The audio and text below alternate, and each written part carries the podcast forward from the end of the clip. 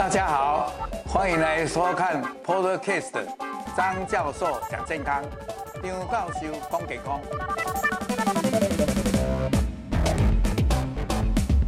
各位朋友，大家午安。呃，到了礼拜四，又是到岁末的时候，先跟大家拜个早年，希望大家兔年行大运，鸿兔大展，前途似锦，前途似锦。那么，诶，我们今天这个是要讲，就是肠道，肠道跟大脑很远，那这个有人叫做蝴蝶效应，也就是说，肠道有什么信息会传到大脑，大脑有什么信息也会指挥大肠或者肠道做什么事。另外呢，在肠道中间有那些肠道镜，可能跟肠道之间也有一些互动。等一下我会跟各位介绍。所以基本上我们人体呢，就好像一个超智能、超级强的一个电脑。所以呢，这个心和肠都会沟通。心就是一直在这讲你的那个心理、心智，也就是大脑。大脑跟肠会沟通。那么今天，呃，因为岁末了，我们有这个直播，虽然礼物不是呃很贵重，但是很精美的小礼物要送给大家。我们要抽奖五位，那这个题目很简单，因为今天大家知道肠跟大脑都是相通的，那想必肠应该是跟大脑有一点关系，所以这个题目就是要问大家，肠道又有什么另外一个别号？是第二个大脑呢，还是 B 第二个心脏呢，或者 C 是第二个脾脏呢，或是 D 第二个肾脏？相信大家心中都有一个答案，等一下你们就来抽奖。肠道是什么的？另外有一个别号。那么如果你觉得我的直播张教授讲健康真好啊，你就给他按赞、分享、开启小铃铛、订阅，谢谢。好，那么我们今天讲到这个脑跟肠的沟通，那就会讲到一种病，那个病哦，就是。肠跟道沟通之间有一点状况，好像咱台湾话讲的“秀逗”。那这时候有时候这个小孩或这一位病人呢，就会没有办法停止的一直呕吐，但是呢，一段时间又好。那到底什么原因？今天要跟大家稍微说明白。这个有时候连医生都很困扰。再来，我刚才讲到了，那肠道是第二个大脑，那到底它扮演什么角色？再来，我们就讲到这个，想到写枪伤，意思就是受到很大的冲击，比如说车祸、枪伤，或者诶刀伤，或者诶跌伤，或者地震，或者台风，很大的时候，这种意外到底我们肠道有什么反应？再来，我们就讲到了，那么如果大脑那里接受到一些比较大的压力的信息。那么这种情绪上的这个不稳定，或者引发了一些情绪上的这些反应的时候，那么肠道又有什么诶、欸、来对应的？那么肠道承受压力的时候又有什么反应？那么这个时候我们就会讲到，我们人都是有一个正循环跟负循环，正向回归跟反向回归。那么肠子里面是不是也有这样的一个？互动或者互相牵制，或者互相沟通，或者互相协调的一个机制，这个叫做肠中的镜像反应。那基本上就是讲到可能这样，自律神经就是说有交感跟副交感来互相协调、互相牵制。好，那么我们讲到了，刚才跟各位讲了情绪啦、大脑啦跟肠道，那这里呢，我们就跟大家讲，万一你如果是生气或者哀伤。或者痛苦，或者是有一些大的意外事件发生的时候，令人愤怒、令人伤心、令人痛恨的时候，那么就会传达到下视丘，那下视丘就会传达到那个脑下垂体，脑下垂体又会把指令弄到肾脏的上面，有一个叫肾上腺，那这个肾上腺就会有分泌一些压力荷尔蒙，我们就叫做诶、皮质酮也好。都是有一些，那这些皮质酮就会发号施令给身体上的各器官，特别在肠道有特别的机制。那么这个自律神经就是来应付，如果因为这个危机或者重大事件以后，它要怎么样来调试。另外呢，有时候呢，这些皮质层呢也会加速让蛋白质或脂肪然后分解，也许呢会会产生一些葡萄糖或者一些能量，来以备那个一些应物。因因为你有时候有一些状况的时候，你要能量的储存，以备不时之需。所以这个整个都是有一个这样的一个机制在。好，这一张图就是跟各位讲，这里有没有看到下视丘？再来就是脑的下面一点的这里脑下垂体，然后到这里来就会到这个肾上腺的肾上腺这里带，然后会分泌这些皮质酮，那就透过自律神经，还有一些诶能量的产生，然后它会回馈给大脑，然后做一个循环。再来，我们跟各位讲的，就是说怎么讲，就是大脑跟肠道虽然离得很远，但是其实他们关系是密切的，而且是息息相通的。那么我们有时候病患呢，因为有时候好像受到一个压力，然后你就有肠胃的反应。那这时候呢，其实做胃肠镜的话，内视镜的话也看不到什么，因为它这种反应是一种，比如说情绪很厉害的时候，哇，你等下都一直尴尬。啊，喜欢等癌细菌的变化，然后这时候呢，就会有一些不正常的反应。那这时候呢，检查又没有怎么样，那医生怎么办呢？有时候就会，哎，你哪卡肚肚膨风，就叫你开一个消风的药啊。啊，你哪安尼真滚尬，就给你开一个止痛的药啊。甚至于有当时要开一个益生菌给你，让你那个肠胃诶蠕动啦、或者肠的气啦会少一点。那真正的原因呢，却没有办法探讨到。那么，常常刚才讲的，我们受到压力或受到刺激，或者受到重大事件的时候，你就有情绪的表现。那么这时候情绪表现在肠道，所以肠道就好像一个情绪表现的一个舞台一样。那么跟这个肠道的这些反应呢，就包括有一种叫做小肠肠道或者大肠的激躁症候群。也就是说，他这个肠道的蠕动不正常，有时候便秘，有时候拉肚子，有时候胀气，所以呢，就变成一个好像，呃，精神上很有一个压力，让肠的这个蠕动、吸收，还有它的这个整个的器官的运作都功能都好像失调，所以这时候呢，就是因为情绪的关系引起的。这时候医生呢，在探讨的时候。就会有一些困扰，常常病人讲的说：“哦，我拢有腹肚肚肚，我真真诶要走心啊，我有当时一下生，那这个时候医生检查都没有呢，所以病人很困扰。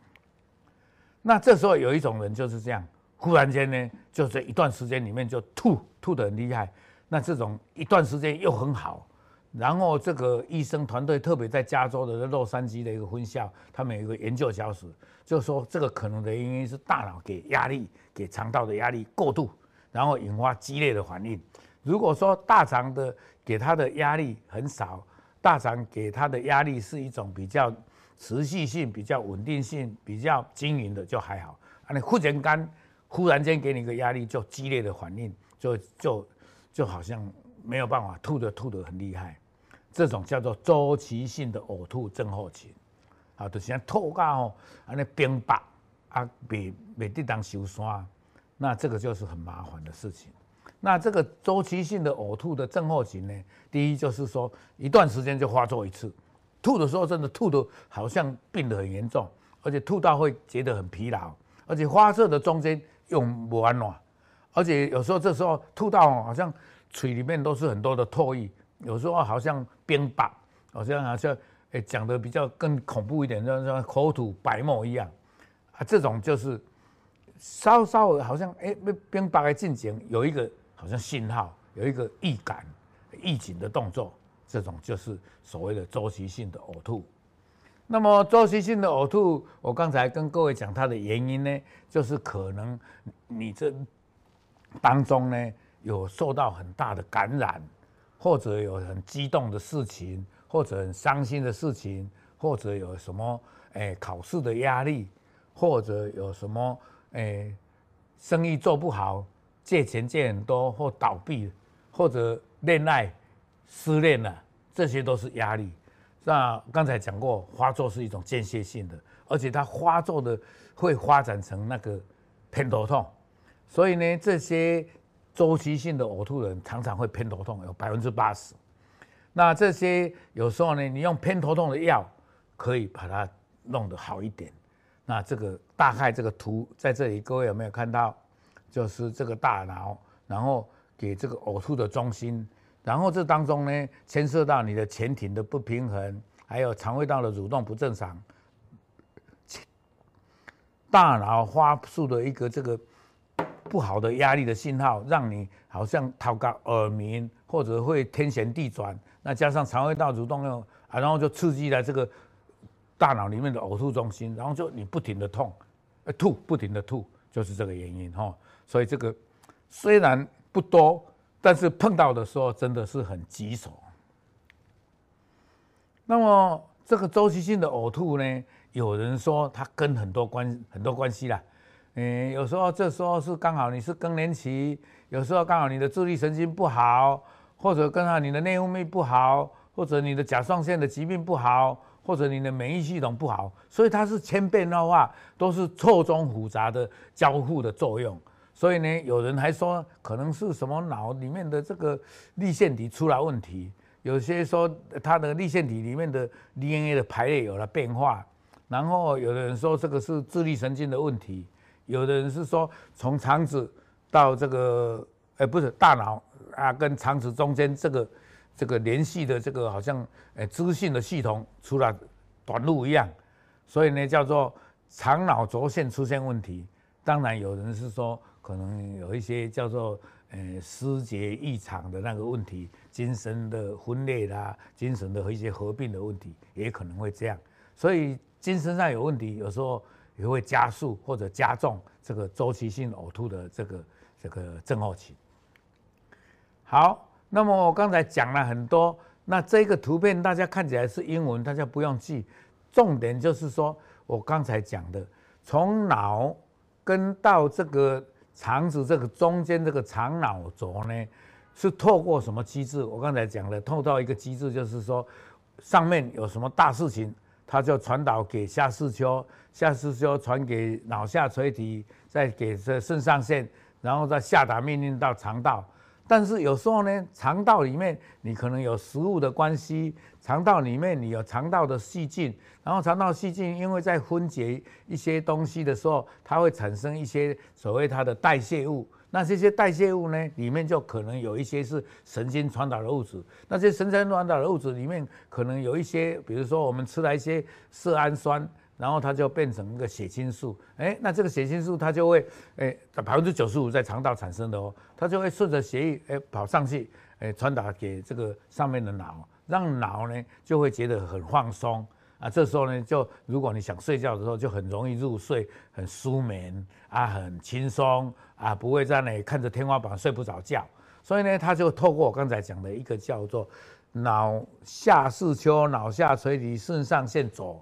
另外一个呢，就是靠这个它的肠道细菌里面代谢物的造成的传传导性的。另外呢，也会透过免疫的系统。另外还有一个大家最要小心的，就是肠道里面有迷走神经。那么肠里面的神经细胞也是仅次于大脑里面最多的。那这个肠的这个神经细胞呢，就透过诶这个迷走神经也会跟大脑有所交替。所以呢，这个基本上就有这个沟通的桥梁。那这当中呢，如果有状况的话，是我刚才讲的这个肠脑轴有状况的话，我们这时候呢，如果吐得很厉害，然后脱水，我们要赶快补充水分。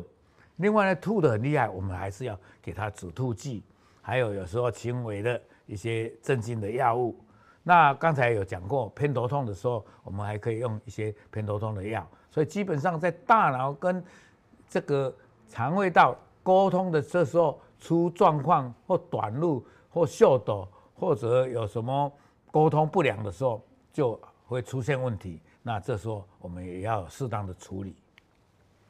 那这是刚才跟各位讲，我们都有一个叫做这里是写脑肠轴，其实我们常常念都叫做肠脑轴比较好。那就是肠子会的细菌或者肠子的代谢物，或肠子透过影响免疫细胞，它会去影响大脑。那大脑会影响这个肠子里面的这些细菌，比如说大脑可以影响细菌的关系，那细菌里面好菌坏菌，或者这种叫做诶不好不坏的刺激菌，那会让影响肠的蠕动，肠道里面的一些诶代谢物的分泌。还有它的神经传导的内分泌的调节，还有就是有时候你如果这个肠的坏菌很多的话，那可能会破坏肠道的黏膜细胞，让肠道的穿透性变得容易穿透，那这样的话就可能造成细菌的感染。另外呢，还有有时候它会肠的细菌会做分解的动作，而且会诶帮你产生维他命 B 十二啦，或者一些营养的消化吸收输送。那如果肠的细菌是对脑的呢，就是会诶，肠的细菌如果不好，它会传递一些神经的细胞传导到脑，然后呢会影响到诶，你睡觉睡得不好，你可能肥胖，可能有情绪，可能你甚至于会焦虑，可能你甚至会诶忧郁，甚至于会有时候更厉害的话，诶老人家会引起失智，那年轻的诶小孩子有人说会引起自闭，所以你对于身体上的功能。脑的功能，还有一些心智的行为，还有认知、记忆、判断都有帮忙，都有影响。所以，在美国，我们台湾比较没有正式的统计，在美国二十个人里面就有三个人就是肠脑的互动不好，所以呢，常常就有一些好像肠道检查起来没有长癌，也没有发炎，但是它就是肠的这个功能，对，奇奇怪怪。有时候拉肚子，有时候绞痛，有时候蠕动不正常，有时候肚子胀气，所以呢，这种有二十个里面有三个有，所以这时候我们就是要小心肠脑互动，如果异常的话，我们还是要注意它是，我没有严重到像周期性的呕吐，这个是最激烈的的现象。那刚才都跟各位讲了，就是这个。肠道中这些细菌很多，肠道会反映大脑的，所以它是第二个大脑。那这个就想象成我们人这个胃部，那就是里面有胃酸啊，就好像诶肠子，我们吃的东西啊，然后在诶嘴巴嚼咽。然后这些肉或者食物就抵达胃部，然后胃部就帮你蠕动，搅得更细，然后胆囊或者十二指肠甚至胰脏就分泌一些消化液来帮助消化吸收。然后整个呢，这个中间就是要互动，而且跟各位讲，单单你看小孩子生下来的时候，如果是经过阴道生出来的，因为阴道那里有细菌，所以它的那个菌群就不一样。如果你剖腹的话，因为是从肚子切出来的，就没有经过阴道。其实小孩子开始的时候，这个细菌酝酿的就不一样。从小到青春期，到成年期，到中年期、壮年期，到晚年，所以呢，这时候说细菌都是不一样的。所以这时候有面临不同的压力，所以这时候，哎，各个年龄层产生的症状、产生的疾病都不同。好，我们教授，请问益生菌要怎么选择？等一下我会讲到益生菌。那如果吃了，怎么知道有效没有效？好，那等一下我有机会的话，诶，会跟大家解释。现在我们是十八分钟，诶，还有十二分钟，我相信我可以讲得完。那在这里我还是提醒大家，我们的题目是说肠子的另外一个名号叫做什么？它的别号是什么？是第二个大脑哈，你们就要写出来，然后我们等一下抽五个小小的精美礼物。那等一下这两个题目，我会跟大家来做一些解释，还有讨论。那我们剩下的十二分钟，我希望能够讲得完。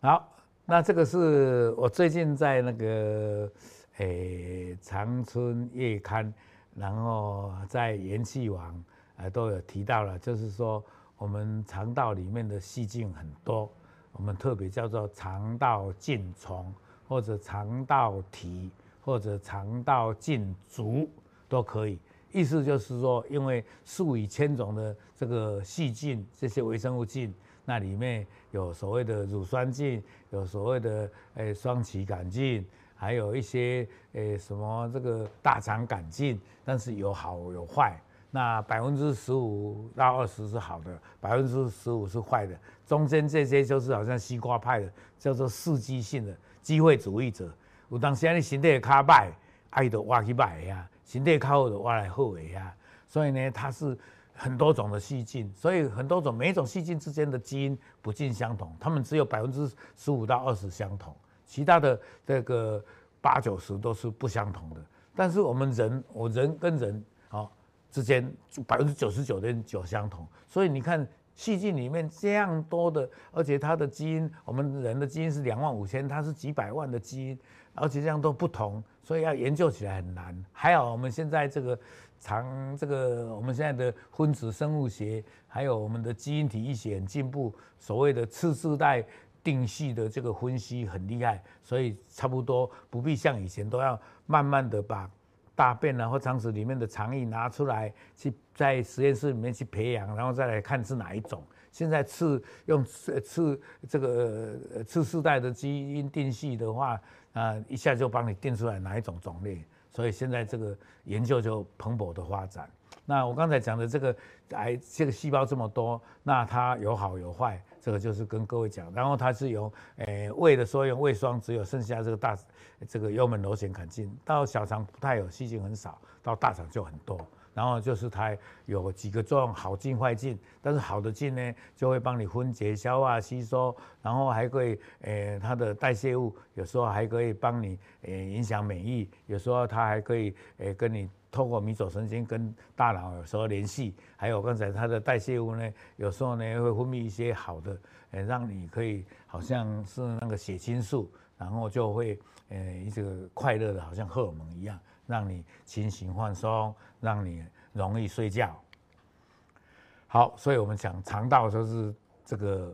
第二个脑。然后我刚才讲了，就是有一亿个神经细胞，是仅次于大脑的细胞之多，所以它叫做第二个大脑。这个是可以独立运作。所以我们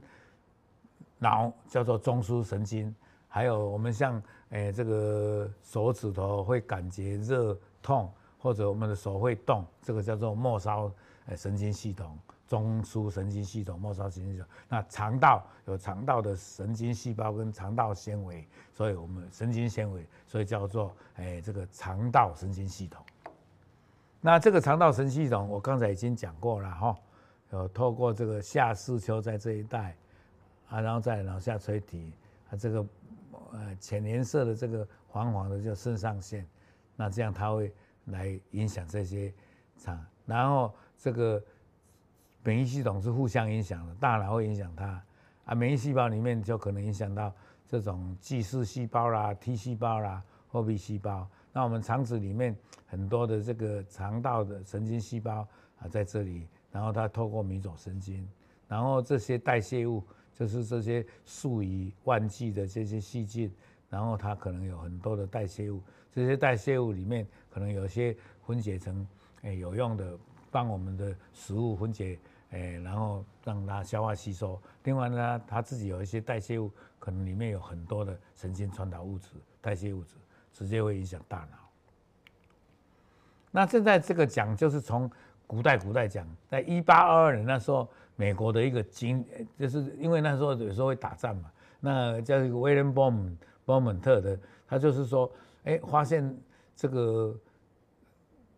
有枪伤或有愤怒的时候，会让消化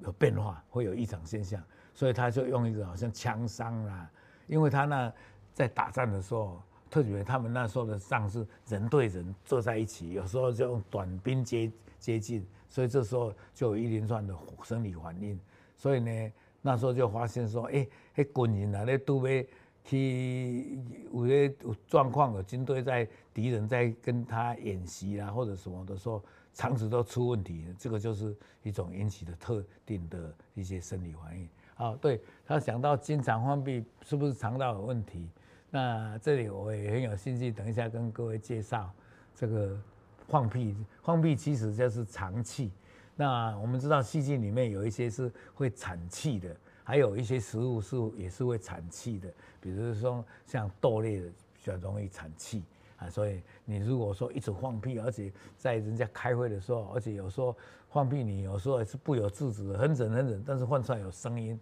有时候又有味道，所以这个就是要注意，尽量去避免那个产气性的食物或者有一些细菌的分解有问题。好，这一章也是我在这个元气网里面提到的，就是这个进肠脑浊，它如果失常的话。其实引起的毛病很多，是是，其实我刚才讲的，肠子影响大脑，大脑影响肠子，啊，人家最想显显著的就是说睡觉啊，睡觉睡得好，肠子的细菌就好，啊，细菌好就睡觉睡得好，所以这种不是一个单向的啊。我看这里各位有没有看到？哎，对不起，各位有没有看到？这些就是说，肠的细菌不好的话，睡眠也不好，可能膝盖会痛，可能有退化性的，包括阿兹海默症、失智症，可能你这肠菌不好，有一些细菌不好的，还会让你发胖，有时候还会让你药物上瘾，还有癫痫，还有中风，甚至有刚才讲的急躁症候群，还有焦虑、忧虑，还有包括记忆不好啦，还有焦虑啦，或者有认知的功能差啦，算数比较不会算了。甚至有人睡眠睡眠的障碍，睡眠的障碍就好几种哦。有时候说是是，诶，白天的时候很想睡觉，有的时候晚上睡不着的失眠，还有一种就是说睡觉的时候咔一直乱叮当不灵腿的这个症候群。然后也有那种就是说，诶，那个打呼或者忽然间诶阻塞性的诶呼吸中止症，忽然停着不呼吸，然后这种都很障碍都是可能细菌引起的。而且有时候你有呼吸中止症，也会太严重的话，影响肠胃道的细细菌变得不好了。所以这个是两个是双向的互为影响的。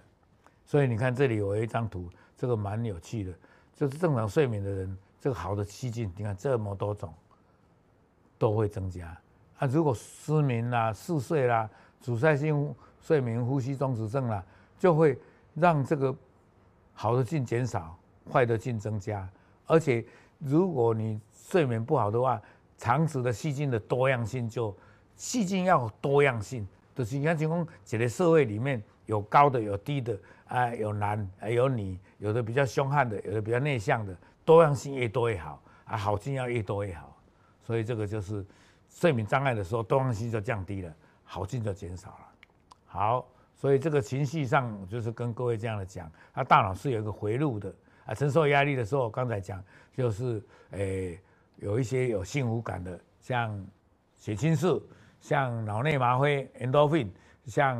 多巴胺，还有像一种叫做爱的荷尔蒙，叫做催产素。其实催产素是在女性的话，是在如果要生孩子要要要要要分娩，就是要产呃孩子要诞生的时候，哎，催产素给催生。但是这个催产素另外一个功能就是一种有相爱。我我曾经写过一篇文章，是在很有名的这个 Science 刊登的，就是说你跟狗有感情的话，两个人的催产素会互相交替哦。就是讲你两个感情愈好的时，催产素愈有，两个人足快乐。哎，那看你艰苦，伊嘛替你艰苦啊呢。这种叫做爱的荷尔蒙。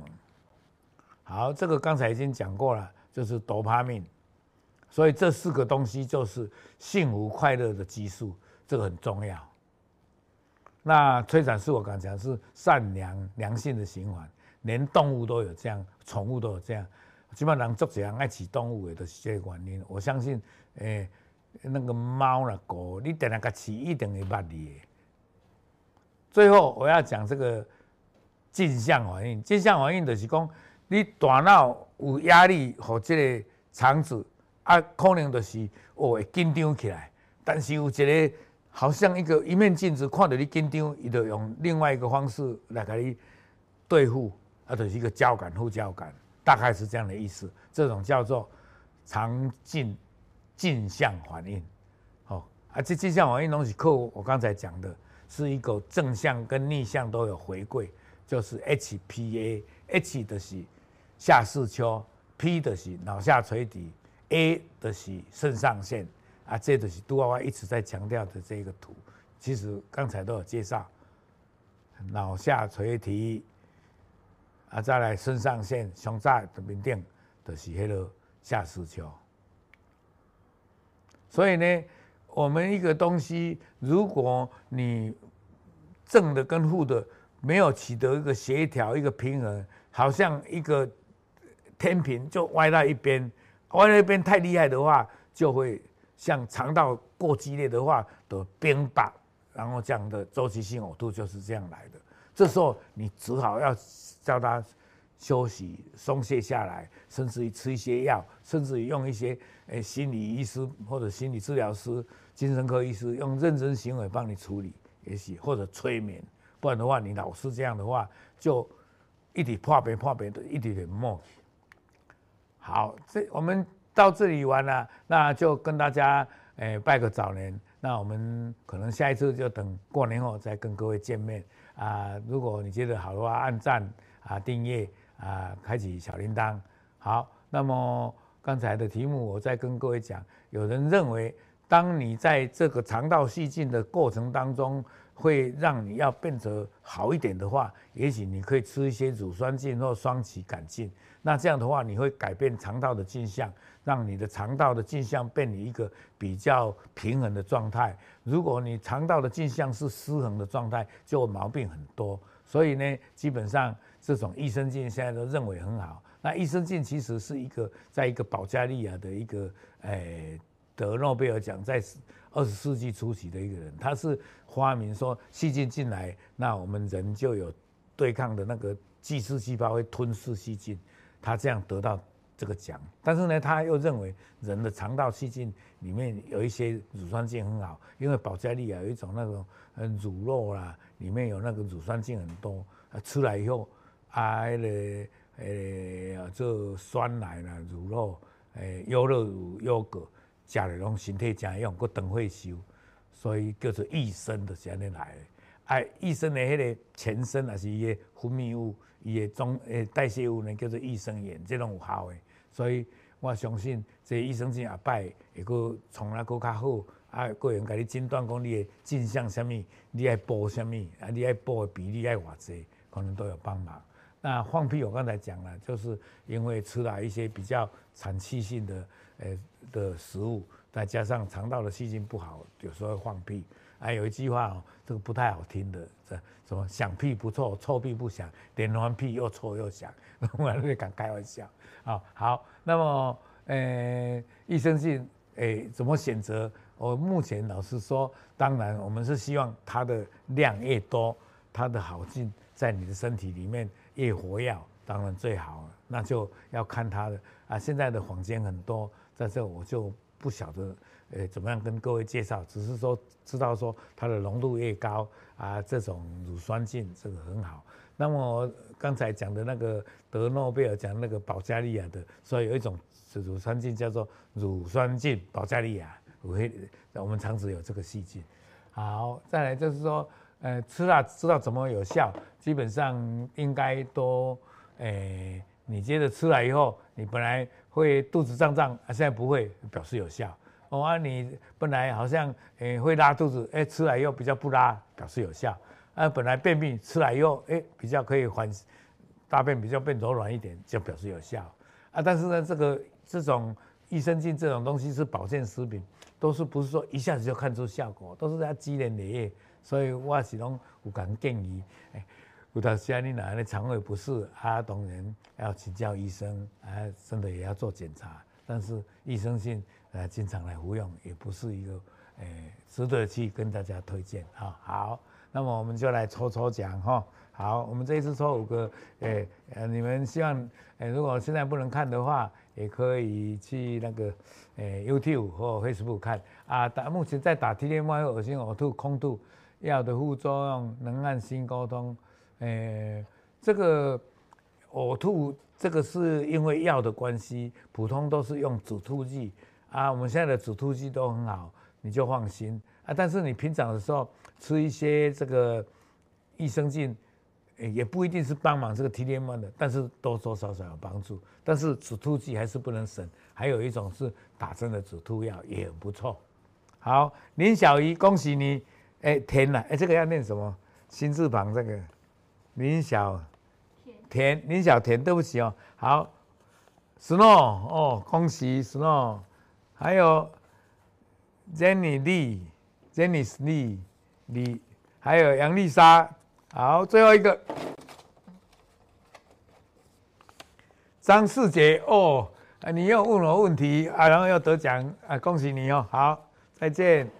好，祝大家健康快乐啊，兔年行大运，鸿兔大展，哎，心想事成，谢谢，健康快乐。